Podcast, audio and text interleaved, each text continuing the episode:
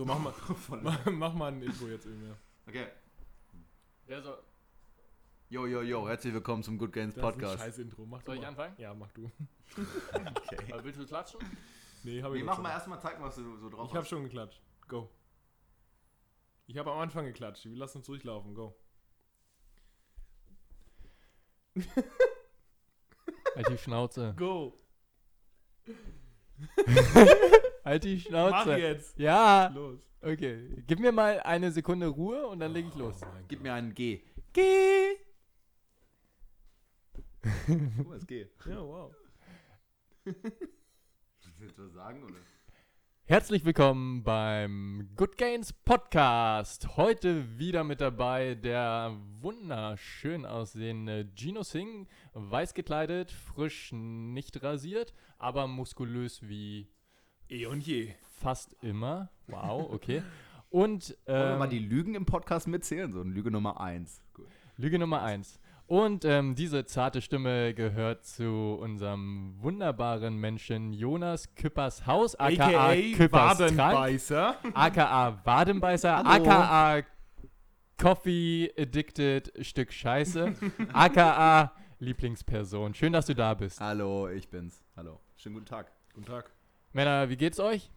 Naja, nicht zuletzt dürfen wir vergessen. Ach so. Tim Hänisch, aka Jonas. Ja. Puh, sag was Positives, sag was Positives. Wow, danke. Ähm, tolles Shirt hast du an. Richtig Danke. schönes Shirt hast du heute an. Was unsere Zuhörer nicht sehen können, ist, dass ich ähm, nachträglich zum Geburtstag ein T-Shirt bekommen habe von den beiden Sweeten Boys mir gegenüber. Von einem anderen Podcast, der unbedeutend größer ist als wir. noch, ähm, von dem wir sehr große Fans sind. Ähm, Fitness mit Marc. Tolles Geschenk auf drei, Gino. Eins, zwei, drei. Tolles, Tolles Geschenk. Geschenk. Woo! ja, Okay.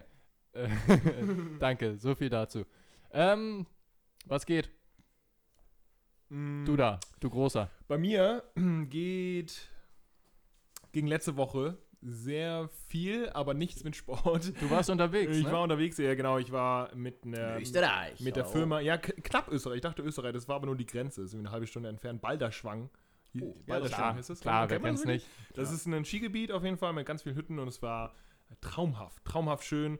Wir haben in so einer Hütte gepennt und es war super angenehm, weil es halt so abgelegen war. Nichts war los. Du wurdest morgens von Kühen geweckt, weil die halt unbedingt gemolken werden wollten und die Glocken. Hast du sie gemolken? Ich habe sie natürlich gemolken. Nicht Ja. nur die habe ich die gemolken. draußen oder in deinem Zimmer? Die waren auch in meinem Zimmer. deinem also Zimmer, ich habe in der. Scheune geschlafen. Ja, klar. Und ja, das, das Ding ist halt, du bist halt 10 Minuten gegangen und da war es halt mitten im Nirgendwo. So ein, so ein, da war so ein schöner Bachlauf, habe direkt aus dem Bach getrunken und war so zwischen den Bergen und die freilaufenden Kühe überall. Und es war nichts los. Keine Geräusche, außer Naturgeräusche. Mega super, schön sowas. super halt, ne? schön, richtig klare Luft. Bist Alter, du, bist du runtergekommen? Ich bin runtergekommen, bis es dann irgendwie 12 Uhr schlug und wir richtig gesoffen haben den ganzen Tag. 12 Uhr mittags. 12 Uhr, so, ja, ja, so 12 Uhr mittags. und da haben wir dann angefangen mit so ähm, Hüttenolympiade und so ein Mist. Und naja, da, da ging es dann richtig los. Aber, Aber war gut, hat Spaß gemacht. das hat sehr viel Spaß gemacht. Ja, und ich war richtig fertig. Ich war drei Tage lang fertig, als ich dann wieder gelandet bin. Denn ich war so Freitagabend wieder da und Samstag war ich dann gleich auf dem Open Air hier in Hamburg. Ey, Halleluja. Das Stabil. Ja, und da hatten wir ja schon Alkohol und äh, Gains, hatten wir ja vor zwei Folgen oder sowas. Ja. Ähm, naja, muss auch mal sein. Muss auch mal sein. Ja. Jonas, Was geht denn bei dir? Du bist ein bisschen. Äh, So, jetzt kommt's. ne? Ich wurde am Montag äh, hypnotisiert, Freunde. Was? Ja, gar nicht erzählt, ne? Du wurdest hypnotisiert? Ja, genau. Wir waren im, ich war im Büro, bin montags immer im Büro. Und da haben wir Im Büro. im Büro, Geschäft, im Geschäft, äh, für unsere allgäuischen Fans, Freunde. ähm, Freunde. Und auf Schweizer, wir haben noch mal, ich glaube, drei Schweizer Zuhörer. Oder? Hallo, ich bin aus der Schweiz. Ja, gut, danke, all. Okay, also, ich wurde hypnotisiert. Nein. Ähm, genau, da war ein Hypnotiseur da, der gerne mit uns zusammenarbeiten würde. Wir machen ja BGM, betriebliches Gesundheitsmanagement. Und genau, der hat ein bisschen was erzählt zu seiner Arbeit und hat dann auch testweise äh, zwei Personen hypnotisiert. Zum einen Tims Freundin und ähm, dann fragt er danach, ey, wir haben noch Zeit, will noch irgendjemand? Und ich war so gleich, ja, los, hier, ich will, ich will. Und es war eine geile Erfahrung, ich habe es noch nie gemacht vorher. Und er hat mich von, vor einen Stuhl gestellt. Ja, Gino, du wirst das sagen. Nee, nee, mach mal. Ich dachte, kennt ihr das vom Fernsehen?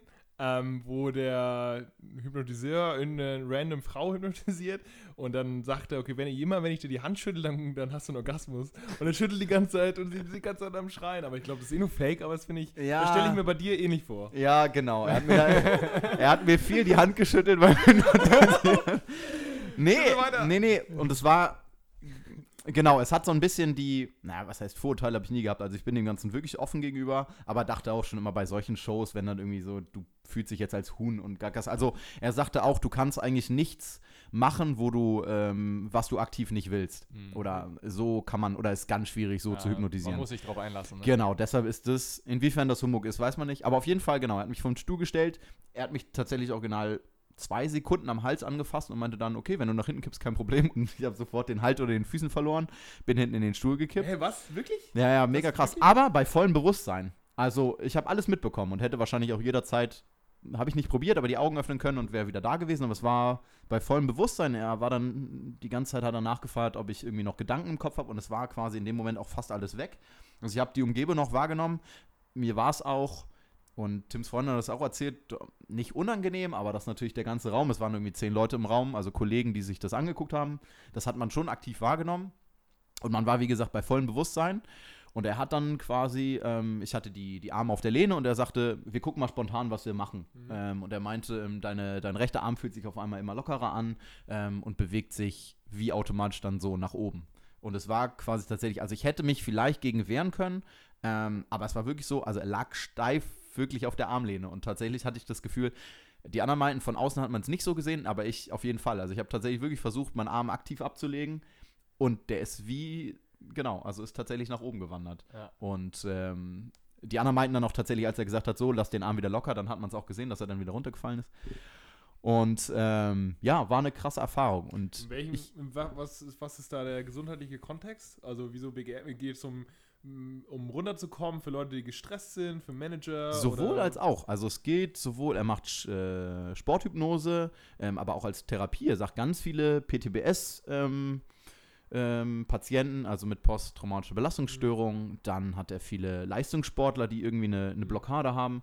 Ähm. Er hat das mit so einem mit so einem Eisbergmodell auch. Also quasi, dass alles sozusagen im Bewusstsein so ein paar Bubbles sind, was wir alles wahrnehmen, aber dass letztendlich alle unsere, sei es Zwangsstörungen oder Probleme oder Ängste, das alles quasi so im Tieferen hängen mit, mit, ähm, mit alten Erfahrungen und ähm, dass quasi diese alten Erfahrungen ähm, aber irgendwann erlöschen und man quasi das damit mit Ereignissen verbinden, die aber eigentlich gar nichts damit zu tun haben. Zum Beispiel eine Flugangst. Ähm, dass die gar nicht da, davon kommt, dass man irgendwie mal geflogen ist und dann äh, gab es Turbulenzen und seitdem hat man, denkt man, man hat Flugangst, sondern dass es viel tiefer und viel früher kommt, aber dass man so die wahren So von der Zusammenhänge Kindheit gar und sowas. Genau, dass Das man die wahren ja, Zusammenhänge gar nicht kennt. Das ist ja so ein bisschen das Freudsche Prinzip. Na, natürlich ein bisschen ad absurdum, aber Freud hat es ja auch gesagt, dass in der Kindheit alles geprägt wird und wenn du dann halt in der, im Erwachsenen ähm, Erwachsenenalter irgendwelche Ängste oder irgendwelche Blockaden hast, dass es dann wahrscheinlich durch Erziehung und ähnliches äh, kommen äh, sein könnte. Natürlich hat Freud auch viel Scheiße geredet, aber prinzipiell, ja, könnte ich mir schon vorstellen, dass irgendwie dadurch halt viele Blockaden entstehen. Und äh, aber krass, dass sowas dann halt wirklich wirken kann. Ne? Ja, und es war wirklich bei mir, ähm, also es war jetzt nicht unbedingt ein euphorisches Gefühl hinterher, aber ich war, ähm, weil ich auch wenig geschlafen hatte die Nacht, ähm, war ich, als er den Vortrag noch gehalten hat, war ich recht müde. Ähm, aber trotzdem, also man kennt das ja, wenn man müde ist, aber trotzdem so aufgewühlt oder trotzdem so ähm, Ja. unter Spannung. Und als er fertig war, war ich total wach, aber entspannt. Also genau das Gegenteil. Und das fand ich halt mega. Und er hat das, das waren fünf Minuten. Mhm.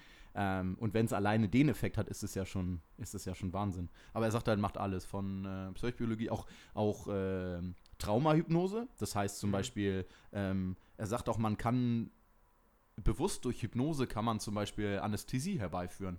Also bei Leuten, die das nicht Oh, wollen. das, oh, das würde ich aber. Das ist genau, ist Alter. natürlich krass, aber er sagt, das, das funktioniert. Gut, Shit. da geht es halt weit, wo ich sage, mal gucken. muss man nicht. Ja. Aber trotzdem, es also gibt ja auch nachdem. Hypnose für äh, Ernährungsstörungen und so, also Essstörungen Genau, und sowas. genau. Ne? Das finde ich auch interessant, ob das wirklich.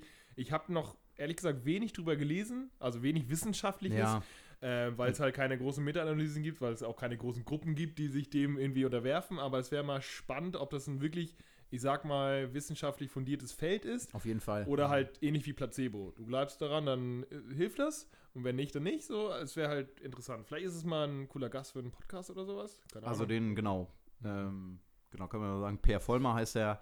Ähm, ist auch hier in Hamburg ansässig. Nee, also auch ein cooler Typ. Hat auch schon Beiträge für im Hamburger Abendblatt und beim NDR, war im Okay. Fernsehen und was nicht alles. Also hat auch schon Referenzen. Und ähm, nee, wie gesagt, ich fand's gut. Mehr möchte ich dazu gar nicht ähm, werten, Ja, ja, aber mir hat's in dem Moment was gebracht. Und ähm, ich überlege tatsächlich auch, vielleicht einfach mal ähm, nochmal sowas zu vertiefen, nochmal zu ihm zu gehen und gucken, was man da Vielleicht könntest du deine kann. Kaffeesucht ja da. Nee, will ich ne? ja auch doch gar nicht. Es ist ja.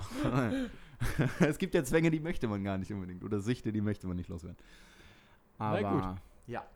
Aber sehr Finde ich interessant. interessant, ja, finde ich auch sehr interessant. Gerade im Leistungssport ist es bestimmt auch wichtig. Auf so, jeden ne? Fall. Ich habe ja ich hab, Sport, Sportpsychologen und so. ohne genau. Ende, ja. Ich habe in dem Moment an, ähm, weiß ich nicht, wie ich darauf komme, aber an einen Dartspieler gedacht. Da ist das ja so ein, so ein Phänomen, also ein großes Phänomen, was man kennt, dass die irgendwann eine Blockade haben und das Gefühl haben, sie können keinen Pfeil mehr abwerfen. Ja, da gibt es auch, auch einen Fachbegriff, ne? Genau. Da, da ist, heißt es nicht sogar Datitis oder so? Ja, ja, Ich ja. glaube, das, ja, ja, gibt's wirklich. Ich glaube, das heißt sogar so. Ja. Okay. Und ähm, genau, das ist quasi mit dem Phänomen beschrieben wurde, die, die Krankheit oder die Störung. Genau, und er sagt, sowas kann man natürlich dann auch Blockaden, weil man tiefer ins Unterbewusstsein gräbt und dann vielleicht sowas hervorrufen kann und dann vielleicht ähm, bewusst lösen kann. Aber, ey, das geht vielleicht. Ist ja eh aber interessant, dass heutzutage gefühlt bei jeder Sportart ein Sportpsychologe auch immer mit am Start ist. das Ja, ist ja auf jeden bei, total. selbst bei Pauli ist es, geht's ab der U13 oder U14 zumindest, dass die einmal im Jahr mit dem Sportpsychologen was machen. Ja. Ja, geht halt super früh los und ja, ist ja auch gerechtfertigt wahrscheinlich. Hast du eigentlich schon, weil du gerade Pauli erwähnst, Tim, schon mal erwähnt, dass du Athletiktrainer bist bei Pauli? Ich glaube in der allerersten Folge. Hast du mal, willst du mal irgendwie, keine Ahnung, hast du schon mal darüber erzählt, was du da machst? Vielleicht ist es für Leute ja auch interessant. Du trainierst ja U14, hab. U13 und U- U14. U13, U14. Genau. Hast du da, wie ist denn dein, wie ist denn da so dein Training? Ich meine, das ist Und was machst du mit denen? Vielleicht im Unterschied zu, ähm, was du mit, mit Herrenmannschaften zum Beispiel machen würdest. Kannst du mal vielleicht. Mit Herrenfußballmannschaften Ja, meinst du? Also Ja. Vergleich Kinder und ähm, Herren. Herren ja. oder Frauen. Mm, Genau, also ganz grundsätzlich, für alle, die da vielleicht so ein bisschen was Athletiktraining interessiert sind, ähm, ist es erstmal sinnvoll, sich so ein bisschen das Profil von der Sportart anzugucken. Ähm, was wird da benötigt? Haben die, brauchen, müssen die viele Sprints machen und sind es dann Sprints über kurze Distanzen oder über längere Distanzen? Sind viele Richtungswechsel dabei? Ganz genau genommen müsste man auch gucken, ähm, sind die Richtungswechsel geplant oder ähm, passieren die auf irgendeinen externen Reiz hin, was man dann Agility nennt, ähm, springen die viel, wie viel Kraft wird da gefordert und so weiter. Und dann, wenn man das einmal so ein bisschen analysiert hat, das gibt es ja auch in der Literatur ein bisschen zu finden, ähm, dann kann man daraufhin ganz sinnvoll sein Training aufbauen und strukturieren. Und so ein bisschen, ich würde mal behaupten, der große Unterschied ist, dass ähm, ja, mit der Pubertät, da kommt ja der Testosteron-Einschuss und ab da macht es auch wirklich Sinn, das Krafttraining so ein bisschen mehr in den Vordergrund zu stellen. Da kann man dann auch ähm, Hypertrophie oder äh, eher in Richtung Maxim oder IK-Training, Maximalkraft-Niveau anheben, ähm, ohne jetzt zu tief zu gehen. Ähm, Genau, da ist es ein bisschen mehr kraftorientiert. Ich mache gerne, ich mache viele Sprünge. Ich bin ein Riesenfan davon, weil ich sehr überzeugt davon bin, dass das die schneller macht, die Jungs. Also Sprünge in Kombination mit Sprints. Ähm, also so pliometrisches Training. genau, plyometrisches Training. Kannst du das nochmal für Leute, nee, für Leute, die halt, also Ja, geil. so Déjà- Déjà-vu zur ersten Folge. Was macht plyometrisches Training? Äh, Dehnungsverkürzungszyklus. Ja, war Äh, mal Unsvertötung. Nee, aber vielleicht so ganz kurz in zwei Sätzen, was ist pliometrisches Tra- Training? Weil das machen ja viele, hm. ohne zu wissen, dass sie es machen. Und es machen ja viele falsch ja auch. Also auch im Fitnessstudio sehe ich auch Leute, die springen halt auf Boxen mit super schlechter Technik und das machen sie so 30 Mal hintereinander, weil sie es, äh, keine Ahnung, beim CrossFit-Video immer gesehen haben. Und ich, also willst du ganz kurz erklären, wa- was ist, ist das überhaupt? Ja, eigentlich will man quasi die Fähigkeit trainieren, ähm, die, Ener die Energie quasi, die während eines Sprungs zuerst gespeichert wird, während der Abwärtsphase, quasi, während man ausholt, ähm, und die man dann beim Absprung ähm, zusätzlich zur Muskelkraft und so weiter, ähm, dass das quasi Synergieeffekte ergibt. Ähm, jetzt ganz vereinfacht nicht so erklärt. zu erklären, Ja, ist gar nicht so einfach zu erklären. leicht zu erklären ist es nicht. Genau, ähm, und beziehungsweise es gibt da mehrere Komponenten. Ähm, also man will quasi effizienter werden oder besser in so Geschichten, dass man die Energie sinnvoller nutzt. Und ähm, genau, die Sache, die du eingespielt hast, Gino, mit den zig Sprüngen hintereinander, die ergibt wenig Sinn. Ähm, weil gerade Schnellkraft oder Power oder wie auch immer man das bezeichnen will, gibt da minimale Unterschiede. Ähm, das sollte man immer unter Bedingungen machen, in der keine große Ermüdung stattfindet. Ähm, das ist ganz wichtig. Gerade wenn ihr in dem Bereich trainieren wollt und ihr merkt, dass ihr von Wiederholung zu Wiederholung langsamer werdet, ähm, dann ist das der Zeitpunkt, um abzubrechen. Auch hier wieder, ähnlich wie beim schweren Training, genügend Pause machen und dann im nächsten Durchgang wenige Wiederholungen. Ich hatte mir immer als oder als Merksatz 5 mal 5 mal 5, also ungefähr ähm, mit 50 Prozent kann man gut Schnellkraft trainieren. Ähm, fünf Serien, fünf Minuten Pause, so ganz grob. Ja, gibt auch, naja, gibt noch minimale Unterschiede oder kann leicht abweichen, aber das ist ungefähr die Methodik, mit der man da rangehen könnte. Genau. Und ähm, ja, um zur ursprünglichen Frage zurückzukommen, das sind so ein paar Komponenten. Dann kann man auch noch speziell Rumpfstabilität oder Verletzungsvorbeugen. Das ist ja auch immer wichtiger, gerade im Profifußball. Ähm, wenn da so ein Topspieler mal einen Monat fehlt oder so, das sind halt zigtausend Euro, die da wegfallen. Deshalb ist es definitiv auch sinnvoll, da so ein bisschen präventiv zu arbeiten. Genau, ich glaube, das umfasst ja, das Interessant dabei ist ja, glaube ich, noch beim pliometrischen Training, das sieht man ja auch immer wieder, weil das so, glaube ich, durch die YouTube-Videos, die es überall dazu gibt, äh, kommt wieder dann irgendwelche Basketballspieler auf möglichst hohe Sachen bringen, dass die Leute, die das dann machen wollen im Studio, sich quasi ihre maximale Höhe suchen, wo sie gerade noch draufkommen und dann springen sie drauf und irgendwie landen nur auf dem äh, Fußballen vorne und denkst, mit, oh, mit runden nee. Rücken und so. Genau, genau. Also landen gar nicht in den richtigen Position, sondern landen irgendwie gerade drauf, springen dann gleich wieder runter. Und das ist es ja auch nicht. Ne? Also ja. solltet ihr das vorhaben, braucht ihr nicht, ihr braucht keine maximale Höhe. Entschuldigung, Höhe, sondern sucht euch da eine Höhe, wo ihr vernünftig ähm, auf beiden Füßen landen könnt. Genau, und ganz genau. wichtig, ich sage den Jungs auch immer, ähm, die quasi die tiefste Position, ähm, wenn sie runtergehen in der Ausholphase, ähm, man geht ja nicht in eine tiefe Kniebeuge runter. Das ist ja auch nicht mehr ökonomisch, ähm, sondern eher in so einer Art Viertelkniebeuge. Ähm, und dass sie in der Position auch wieder landen. Man sieht ja auch häufig die Sprünge, wo sie und dann. dann ne? Genau, oder genau. wo sie in einer maximal tiefen Kniebeuge oder so landen, aber darum geht es nicht. Ähm, Genau, kann ich mich auch noch dran erinnern. Guter Hatte Tipp. Tino mir mal vor ewig langer Zeit ein geiles Bild geschickt. Und, ja. ja. Ein guter ja. Tipp ist da doch einfach zu sagen, versucht so weich wie möglich zu landen, oder? Genau, und was so die wenig angeht, definitiv. Bei der Langen so die wenig Gelenke Sound wie möglich. freuen sich langfristig nur, wenn ihr das entsprechend auch abfangen ja, könnt, total. weich landet. Dass die Muskeln abfangen. Und ich hatte das sehr, sehr lange, habe ich ja äh, Otto Normalverbraucher trainiert, so in, in Kleingruppentraining und anders als äh, Athleten, selbst wenn sie auch nur 14 oder 13 Jahre alt sind, sind halt Leute, die halt, ich sag mal, 30 sind und plus und wenig solchen Sport gemacht haben, ist halt schwer, ähm, pliometrische Übungen generell auszuführen. Aber ich wollte den, und mir war es immer, mir lag es immer nahe, dass ich den Leuten beibringe, was es heißt, ökonomisch zu arbeiten und dann auch ein paar Sprünge gemacht. Und es war so Niedersprünge von irgendwie weiß nicht, lass es 30 Zentimeter gewesen sein. Also die sind 30 Zentimeter hoch mhm. irgendwie und dann gleich wieder runter. Und viele sind halt wirklich so, wie du gerade gesagt hast, so gelandet. So mit mhm. geraden Beinen und ganzer Fuß und Hacke, am besten noch voran. Nicht so, Leute, jetzt, was, was ist denn da? Geht doch mal in die Knie. Und dann gehen wieder hoch und landen wieder. so, oh nee. Und das, hab, das hat Monate gedauert, bis die Leute das System oder mechanisch verstehen, was das heißt, abzufangen. Das können so viele Leute nicht. Ja, ja. Und das sind aber genau die Leute, die das brauchen, weil das sind die Leute, die joggen gehen. Und wenn du zum Beispiel joggen gehst und nicht weißt, was es das heißt, dass deine Muskulatur, den, den Impact, und das ist ja beim Laufen das drei- bis siebenfache deines Körpergewichts, was du ja je nach Geschwindigkeit eben aufbauen kannst, wenn du das nicht vernünftig abfedern kannst, mit jedem Schritt, dann bist du halt irgendwann durch. Dann bist du halt richtig, richtig durch mit Knien und Hüfte und hast Gelenkschmerzen irgendwann. Ähm, aber ja, das ist nicht nur im Athletikbereich, sondern im, im, auch im Alltag super wichtig, dass man zumindest versteht und weiß, was es heißt, sich mechanisch abfedern zu können. Gerade da, ne, weil du da meist nicht ja. die professionelle Betreuung genau. hast und da ja dann, gerade wenn du es über einen langen Zeitraum machst, ähm, ja vieles kaputt machen kannst. Ja, also im total. besten Fall sagst du dir, wenn du es im Profisport machst und da machst, dann sagt dir jemand, hoffentlich spätestens nach dem zweiten Mal, äh, Entschuldigung. ja, ne? total. Ey, witzige Überleitung. Was haltet ihr eigentlich von Barfußschuhen? Hey! Wo wir gerade beim Thema Joggen hey. sind. Wow. Ist mir einfach so, einfach so in den Sinn gekommen. Ähm, nee, wir hatten tatsächlich eine Frage dazu bekommen, was wir zum Thema Barfußschuhe halten. Und ich kann ja schon mal erzählen, Gino war ganz lange ähm, oder immer noch, wenn du joggen gehst, ähm, großer Verfechter von ähm, Minimalschuhen. genau, genau. Natural, Natural Running. Genau, Natural Running, Post Running, wie auch immer das mittlerweile alles heißt. Äh, Barfuß laufen, wie auch immer das. Ähm, ich sage mal, wann habe ich angefangen? In Jena war das. Tim und ich haben in Jena studiert. Ich habe, ähm, nee, vorher sogar schon. Ich glaube, 2010 habe ich angefangen damit.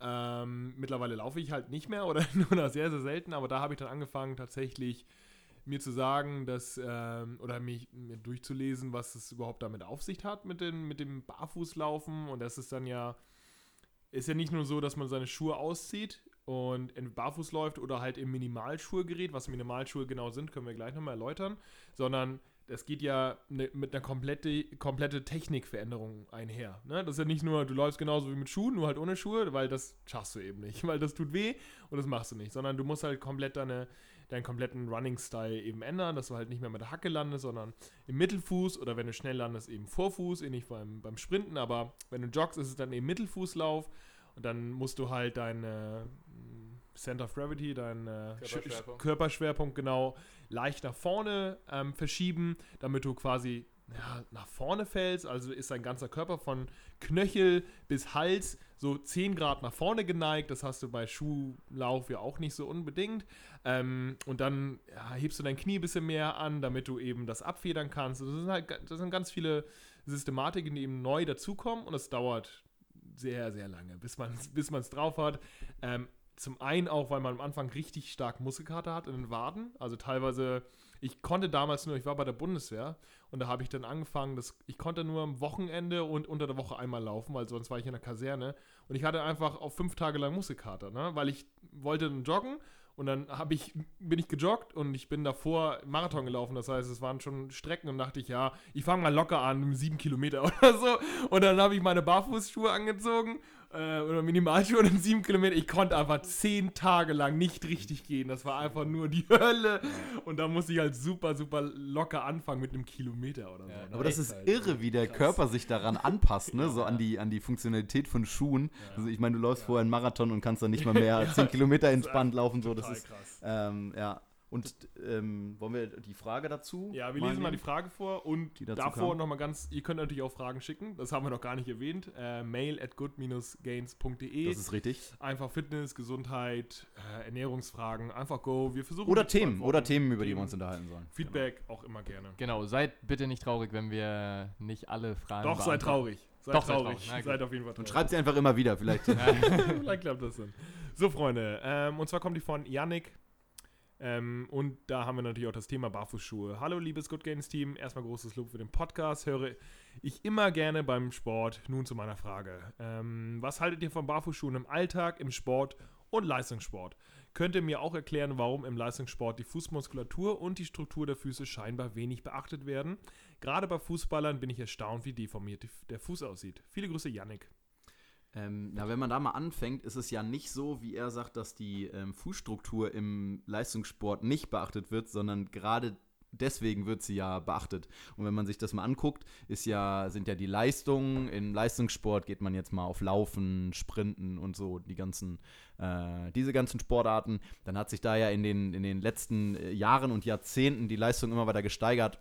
Zum einen, weil natürlich die äh, immer, immer spezieller oder spezifischer trainiert werden kann, immer besser geguckt werden kann, wie kann man die Leistung da steigern, aber natürlich, weil sich auch die Trainingsmittel anpassen, zum Beispiel eben auch die Schuhe. Seien es jetzt ähm, Spikes beim Sprinten oder eben Laufschuhe. Das wird ist im dauerhaften sozusagen Austausch oder Probe von, äh, von Leistungssportlern. Deshalb ist es, glaube ich, nicht ganz richtig zu, zu sagen, warum die Fußstruktur nicht beachtet wird, aber vielleicht äh, trotzdem gut zu sagen, warum man nicht tatsächlich ähm, bewusst mal wieder zurückgeht zum ähm, Barfußlaufen oder zum äh, Laufen eben, ähm, ja, nicht so profilierten Schuhen. Genau, ich würde vielleicht noch ergänzen, also definitiv gerade bei den Profifußballern oder wahrscheinlich auch bei anderen, vielleicht Eiskunstläufern oder so, wenn die da wirklich jeden Tag vier bis fünf Stunden in speziellen Fußballschuhen oder so laufen oder ihren Sport machen, dann ist es für mich aber auch kein Wunder, wenn die Fußmuskulatur oder die Beweglichkeit im Sprunggelenk zum Beispiel, wenn die definitiv auch schlechter wird. Und da sollte Und man auch abhängig ist von den Schuhen dann ja auch, ne? Mhm. Also die Sportler machen sich auch abhängig von ihren, von Ja. ihren Schuhen dann letztendlich. Ja, genau. Und da kommt vielleicht früher oder der später, äh, früher oder später der Punkt, wo man gegenarbeiten sollte oder vielleicht sogar muss.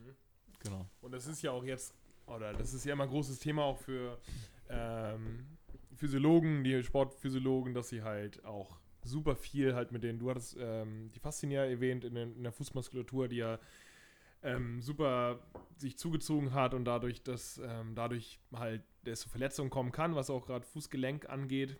Und ähm, da wird ja super viel gegengearbeitet. Ne? Da wird der Fuß gerollt, da wird da aufgearbeitet, dass man die Flexion und die Extension der Zehen äh, und die Plantarflexion und die Extension nochmal schärft, damit eben der Fuß halt trotz der Schuhe und trotz der hohen intensiven Belastungen, die die Füße bekommen, halt ähm, vernünftig gekräftigt sind und irgendwie nicht komplett absterben. Und das ist, liegt nun mal tatsächlich auch an den Schuhen, die der Sportler eben, wie erwähnt, stundenlang tragen muss.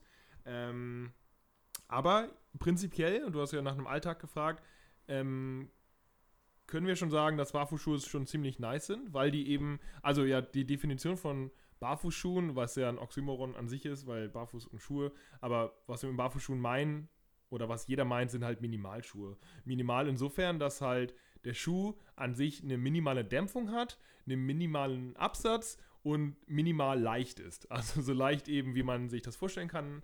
Ähm, was wiegt ein Minimalschuh? 100 Gramm, 80 Gramm oder so? Was wiegt ein normaler Schuh? 300 oder sowas? Je nachdem, was für ein Schuh das eben ist. Und Stiefel können ja sogar mehr wiegen.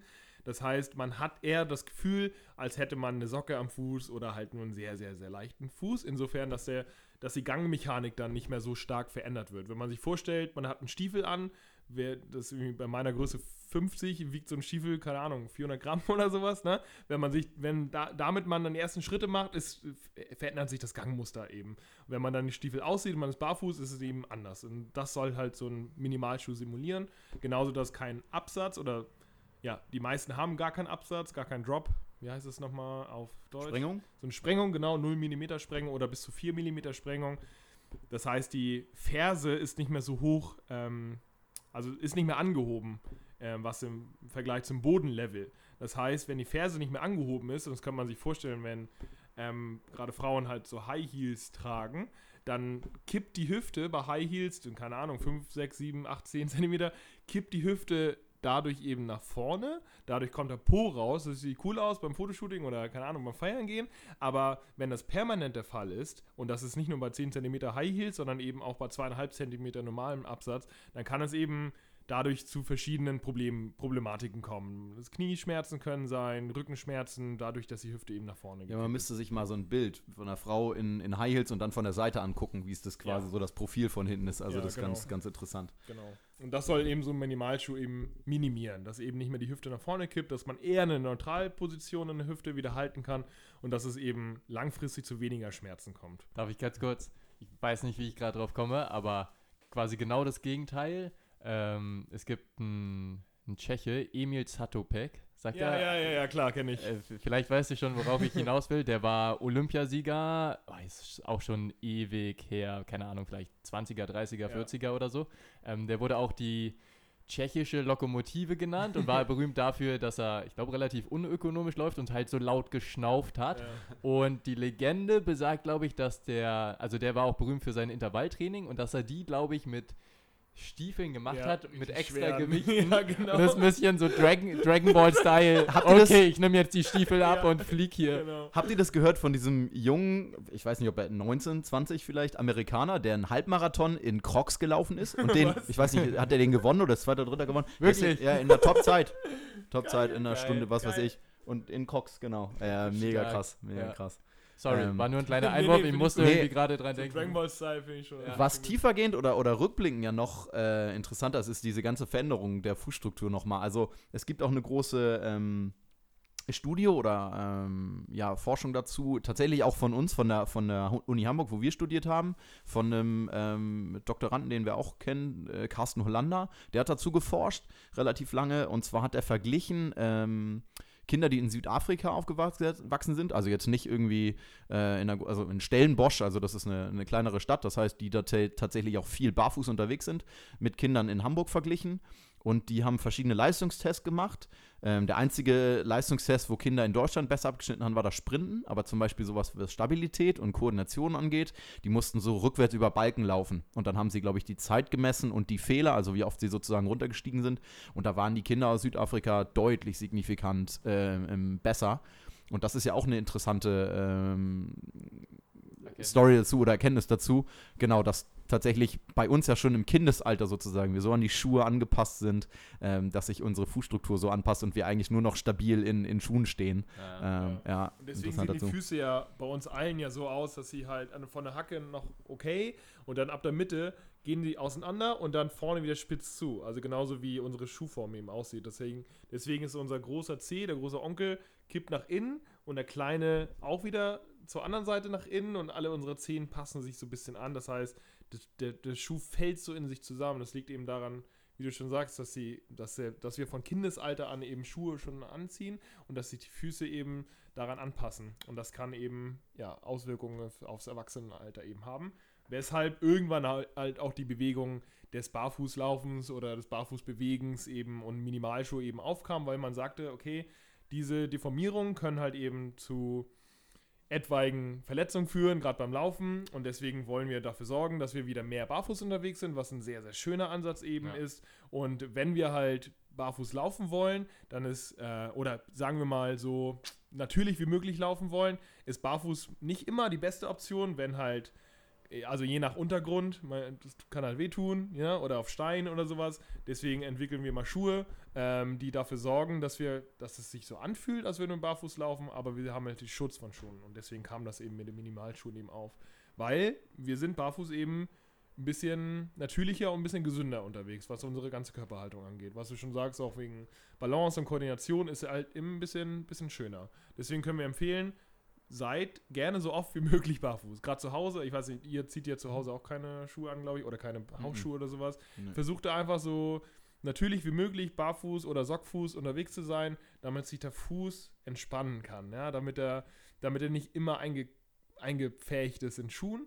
Ähm, gerne auch, ähm, geht ein bisschen über die Frage hinaus, gerne auch rollen, ne? mit dem Lacrosse-Ball unten ähm, Plantar, also unten Fußunterseite eben Das rollen. ist wirklich auch eine gute Anmerkung, dass Ja. du, ähm, also wenn man eben barfuß, also auch mal komplett ohne Barfußschuhe dann eben eben nimmt und so die, den Stimulus hat von, von irgendwie verschiedenen Untergründen und was das ausmachen kann in Bezug auf die Plantarfaszie, also die Faszie, die quasi, die ja bei uns unter Dauerbelastung ist, wenn wir Ja. uns nun mal bewegen Ja. von unten und wir dann quasi, wenn wir uns vorstellen, da dauerhaft in Schuhen unterwegs sind und da eigentlich nur äh, kontinuierlich gleichmäßigen Druck von den Schuhen sozusagen bekommen und nicht mal unterschiedlichen Stimulus von verschiedenen Untergrund und so weiter und so fort, dann verhärtet da natürlich auch alles. Ja, und das ist, genau, also und das kann halt, gute- gesagt, zu, das sind halt nicht nur Verspannungen im Fuß, sondern das kann sich halt auch im Körper auswirken. ganz genau, weil das eben das Fasziensystem im ganzen Körper verbunden ist und das kann dann bis hin, ja, bis sonst wohin Ja, ziehen. ja. Also, ja, ja. Kann man, ja, weiß man immer nie, aber es kann Genau, halt. äh, aber es kann tatsächlich. Vom Fuß ist halt der, die, der Basis des Körpers, weil wir halt eben da bewegen und wenn das nicht stimmt,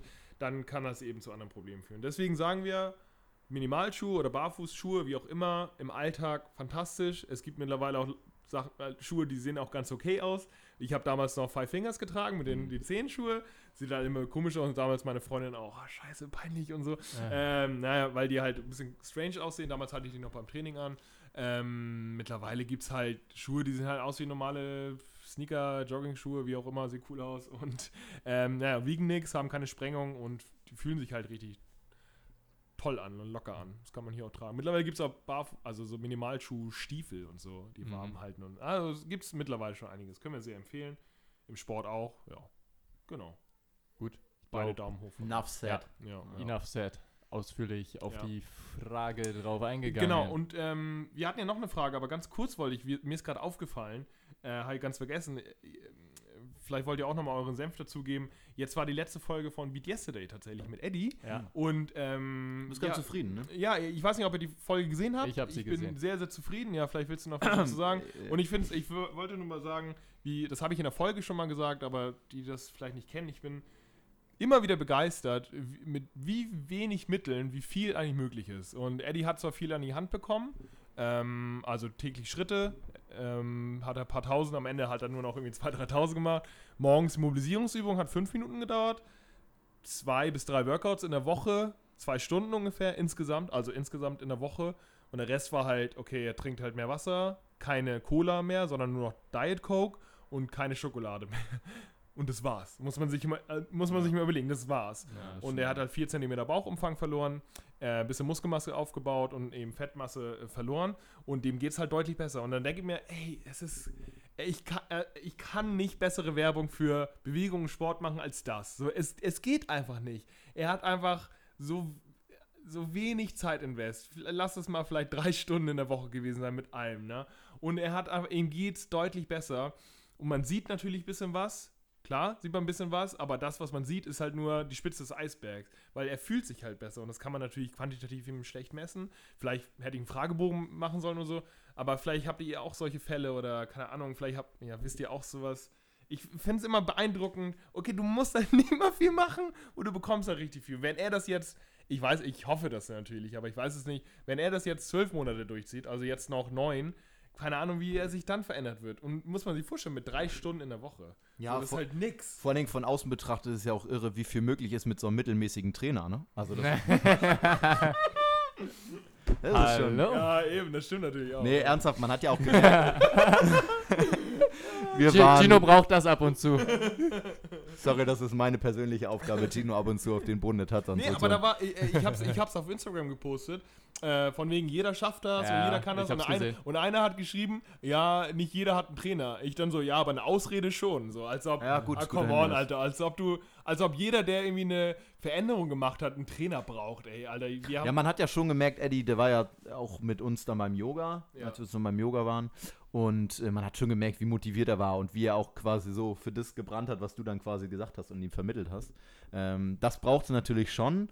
Ähm, aber ich gebe dir auch recht, dass es ähm, das nicht als Ausrede gilt. Ja, okay, ich probiere es gar nicht erst, Ja, wenn ich keine genau. richtigen äh, Anleitung habe. Aber genauso interessant ist es ja auch, dass, dass Leute, die äh, seit 10, 15 Jahren trainieren, was wir ja auch immer wieder mitbekommen, haben wir glaube ich auch schon drüber geredet, und die drei, viermal die Woche trainieren und keine Ergebnisse äh, erzielen, Ja, ja. die dann, weiß ich nicht, wenn, sie, wenn, wenn du sie mal quasi an die Hand nimmst und dann äh, zwölf Wochen, wie viel Erfolge dann in so einer kurzen Zeit möglich sind, einfach weil sich vielleicht ähm, nicht oh Gott, zielspezifisch trainieren, wie drückt man das jetzt positiv auf, aber ähm, spezifisch trainieren auf ihre Ziele hingesehen. Genau. Die haben ja, die, Ähm, viele Leute haben halt keine Ziele und die wollen, und wenn man kein Ziel hat, dann ist es super schwer, nach etwas zu trainieren, weil man da einfach nur hingeht und irgendwelche Faktoren wie, das hatten wir jetzt ja privat letztens unterhalten, irgendwas wie Muskelkater oder viel Schwitzen, so und dann denken, okay, ich habe jetzt Muskelkater oder ich schwitze jetzt viel, das muss jetzt effektiv sein, aber das ist halt nicht langfristig, so, das ist überhaupt kein, ich sag mal, variable Parameter, der irgendwie zählt dafür, dass man Progression macht.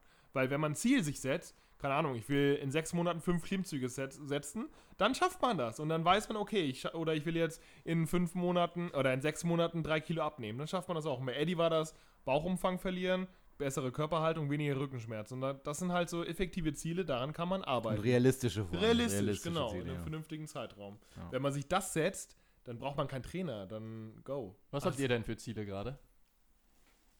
Mm, Ich kann ja bei mir sagen, Ja. wir haben ja gewettet, das mit den 100 Kilo auf der Bank ist natürlich ein Ziel und mein nächstes Ziel, ich mache im Moment viel Hexbar oder Trapper Deadlifts ähm, und da zweieinhalbfaches Körpergewicht. Das wäre mein nächstes Ziel. Oh, da habe ich auch schon zweieinhalbfaches Körpergewicht. 140 Ähm, plus 47 Kilo bei mir. 175 wären es bei dir. Ja.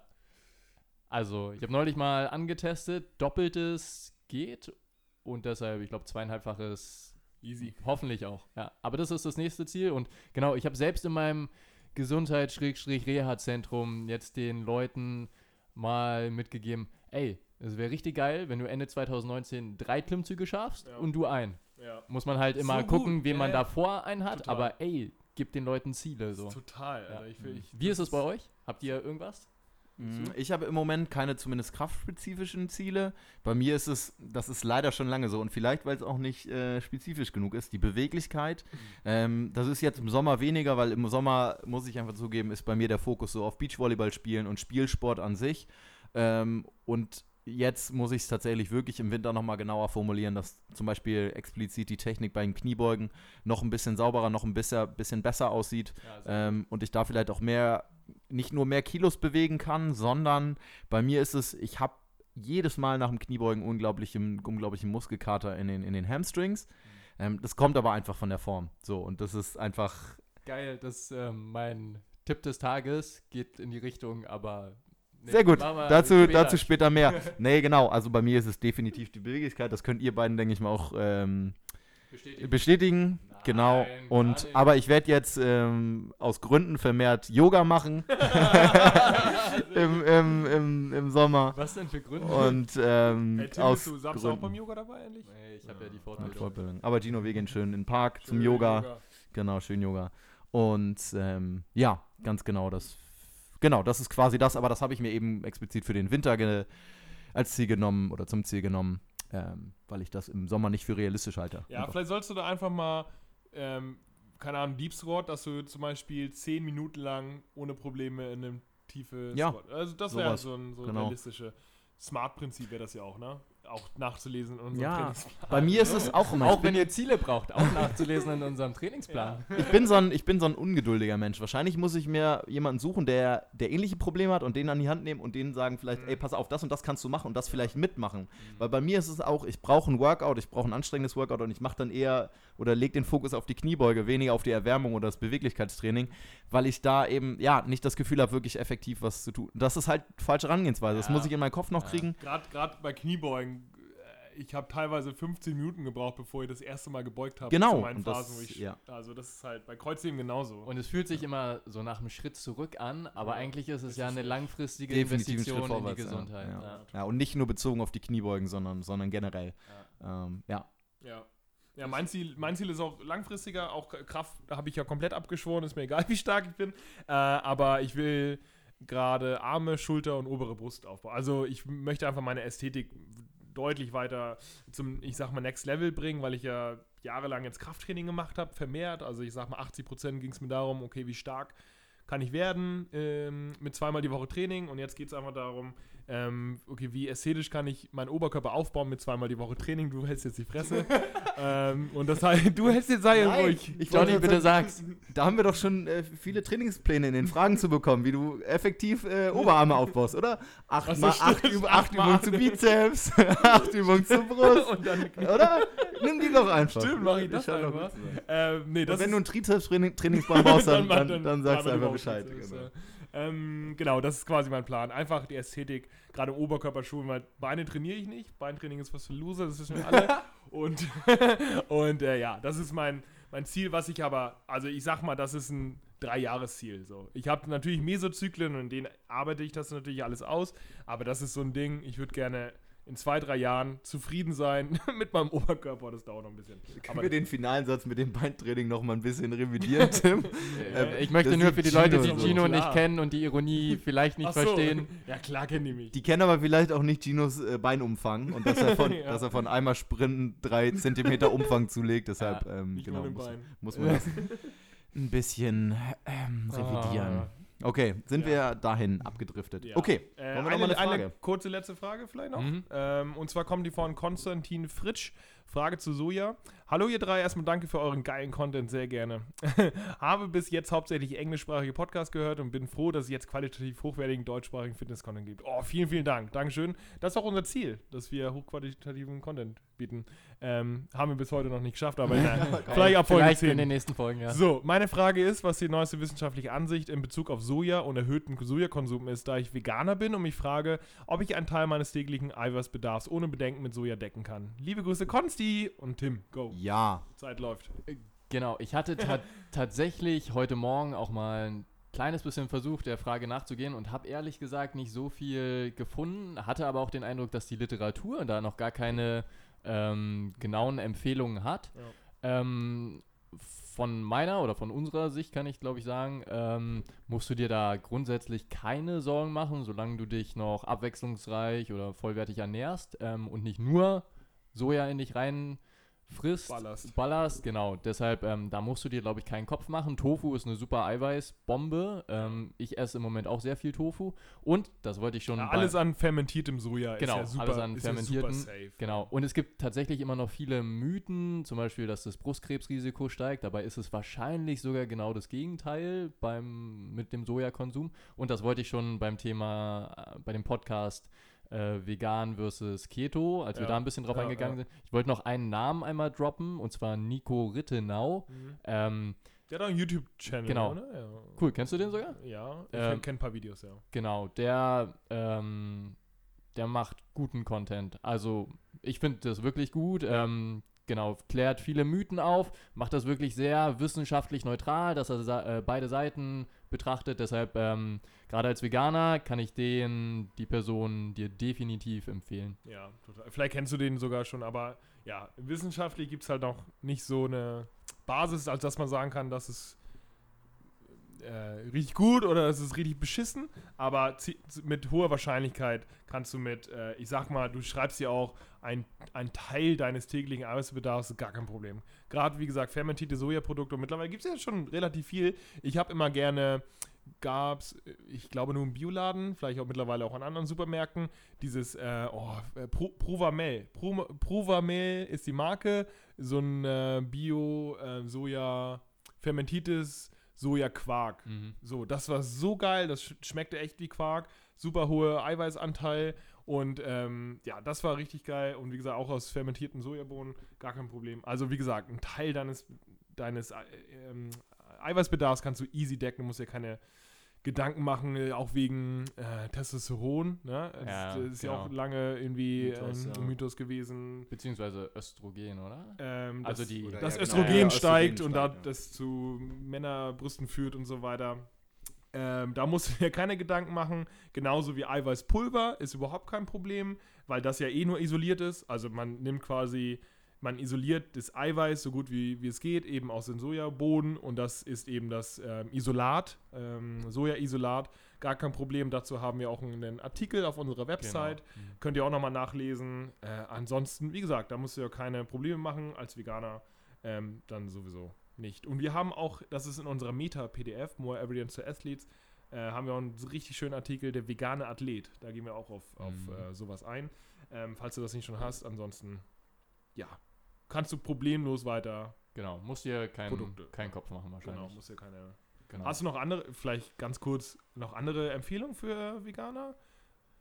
also was, was so die Ernährung angeht, was so wegen Eiweiß vielleicht auch, vielleicht was für Produkte. Gute Eiweißquellen, ja, vegane? Zum Beispiel, genau. Ähm, generell Nüsse, Hülsenfrüchte sind meistens Ja, auch ganz Hülsenfrüchte gut. ziemlich nice, genau. Ähm, was noch? Ähm, pff, nee, viel mehr fällt mir gerade spontan nicht ein. Okay. Aber gibt, gibt garantiert noch. Couscous ist zumindest von den Kohlenhydratquellen, hat es glaube ich noch relativ viel Eiweiß. Ja. Ähm, genau. Aber ja, gibt, gibt auf jeden Fall Quellen. Gibt richtig viel. Okay, cool. Genau, dann, ich glaube, zeitmäßig liegen wir ganz gut in der Zeit. zeitmäßig liegen wir gut in der Ja, so, man Die, die, Rhetor wir die das. Rhetorik endet jetzt auch hier. Rhetorik merkt man, wir sollten jetzt zum Ende Aber kommen. wir haben noch mal den besten Tipp der Welt, der, eure, der euer Leben verändert wird. Der kommt von Tim. genau, ich wollte, ähm, Jonas hatte es ja vorhin schon angesprochen, ähm, dass er immer stark Muskelkater in den Hamstrings bekommt bei Was den sind Kniebeugen. Hamstrings? Ähm, das ist quasi, ganz vereinfacht gesagt, die Muskulatur der Oberschenkelrückseite. Okay. Ähm, und der Tipp, den ich geben wollte, ist quasi genau das Gegenteil, ähm, weil dazu ist in letzter Zeit auch wieder so viel gekommen. Ähm, vielleicht können wir da auch eine Studie zu machen ähm, oder auf, aufarbeiten, dass gerade die Kniebeuge eigentlich keine gute Übung ist, um die Oberschenkelrückseite zu trainieren. Ähm, das weiß man eigentlich, aber da gibt es viele Erklärungen mittlerweile dafür. Ähm, die EMG-Aktivitäten zeigen, dass es auch kaum Unterschied zwischen Frontkniebeugen und normalen Backsquats gibt. Und ähm, genau, und das macht das Beintraining. Also wer sagt, ich mache Kniebeugen, das reicht doch für die Beine, darauf wollte ich eigentlich hinaus. Ähm, nee, tut's nicht, weil ihr eure Oberschenkelrückseite damit nicht trainiert. Da solltet ihr dann schon eher Übungen wie Kreuzheben oder eine Schulterbrücke, aka Hip Thrust, Glute Bridge und so weiter mit einbauen, dass ihr auch wirklich was für die Rückseite tut. Mhm. Tim, du als äh, Kniebeugen-Experte, ist es dann nicht sogar zu sagen, es ist unfunktional, wenn du sagst, es ist Training für die, für die Hamstrings, beziehungsweise ähm, du merkst es danach in den Hamstrings, weil, oder? Weil das äh, würde das nicht, spricht das nicht dafür, dass tatsächlich von der, von der Haltung, von der Beweglichkeit, von, Ja. der, von der Form irgendwas nicht stimmt, wenn du vermehrt eher Muskelkater in den Hamstrings als im Ja, Oberschenkel das, hast. das heißt wahrscheinlich, dass du einen geschlossenen Winkel Oberkörperwinkel zum Oberschenkelwinkel hast. Das heißt, du benutzt die hintere Kette deutlich mehr, mehr als, du genau, solltest. dass da irgendwas stimmt mit der Rückenposition nicht, oder? Also kann man dazu ja Genau, auch- kann man sagen. Also ich könnte es noch halbwegs bei irgendwie Powerliftern verstehen, die Low Bar beugen, also wo die Hantelstange wirklich Ja. weit unten ist und wo das fast in so eine Richtung Good Morning Squat geht, Mhm. also wo der Oberkörper wirklich weit nach unten gebeugt Gerade wird. gesehen bei L Athleten mit langen Beinen und Ja, relativ ja. kurzen Oberkörpern. Genau. Ähm, aber wie gesagt, eigentlich Kniebeuge ist jetzt nicht die Übung, um die Oberschenkelrückseite mit aufzubauen. Tatsächlich ganz viel ähm, die Adduktoren mit dabei, auch neueste Erkenntnis. Ähm, genau. Der Aber Adduktor Magnus ist ja Genau. gerade der, der Muskelkater neigt und man denkt, das sind die Hamstrings oder die hintere Oberschenkel, Mhm. aber das sind, ist nur der Adduktor. genau. Deshalb so viel ähm, nur als kleiner Tipp, der euer Leben trotzdem für immer und grundlegend verändern wird. Und was die Hamstrings mit Schinken zu tun haben, erklärt euch Tim nächste Woche. Gut. Ja, gut, Männer, okay. ich glaube, gute Folge, hat Spaß gemacht. Ja, muss ich auch sagen, hat Spaß Ja. gemacht. Und obwohl ihr dabei wart. Danke. Ich wollte gerade sagen, schön euch zu sehen, aber wenn Sie nur das. Na Nee. gut, okay. Naja, trotzdem. Äh, Leute, wenn ihr Fragen habt, mail at good-gains.de ist eure Anlaufstelle. Wenn ihr coole Artikel lesen wollt, einfach an good-gains.de und ja, dort haben wir irgendwie alles möglich. Was ist denn der nächste Artikel? Wissen wir schon, was da contentmäßig sein, sein soll? Der letzte Artikel war zu, ja, jetzt zu spät schon, ne? aber sehr schöner Artikel ähm, zu warum Gehen eigentlich richtig cool ist. Genau. Also wissenschaftlich beleuchtet. ja. Und da habe ich auch super viele Fragen bekommen, warum äh, soll Eddie so viel gehen? Was bringt denn das Gehen? Hier, dies, das. Das ist richtig, das ist richtig fucking geil. Und Ja, äh, auf unserer Seite könnt ihr durchlesen, warum das eigentlich so geil ist. Genau, vielleicht Ja. gehen wir auch in den nächsten Podcasts immer mal kurz auf die Blogartikel ein, müssen wir mal überlegen. Ansonsten lest ihr euch gerne durch. Ähm, bietet, glaube ich, einen Mehrwert für die meisten. Cool, dann würde ich sagen, wir hauen ab. Tschüss. Ciao. Tschüss.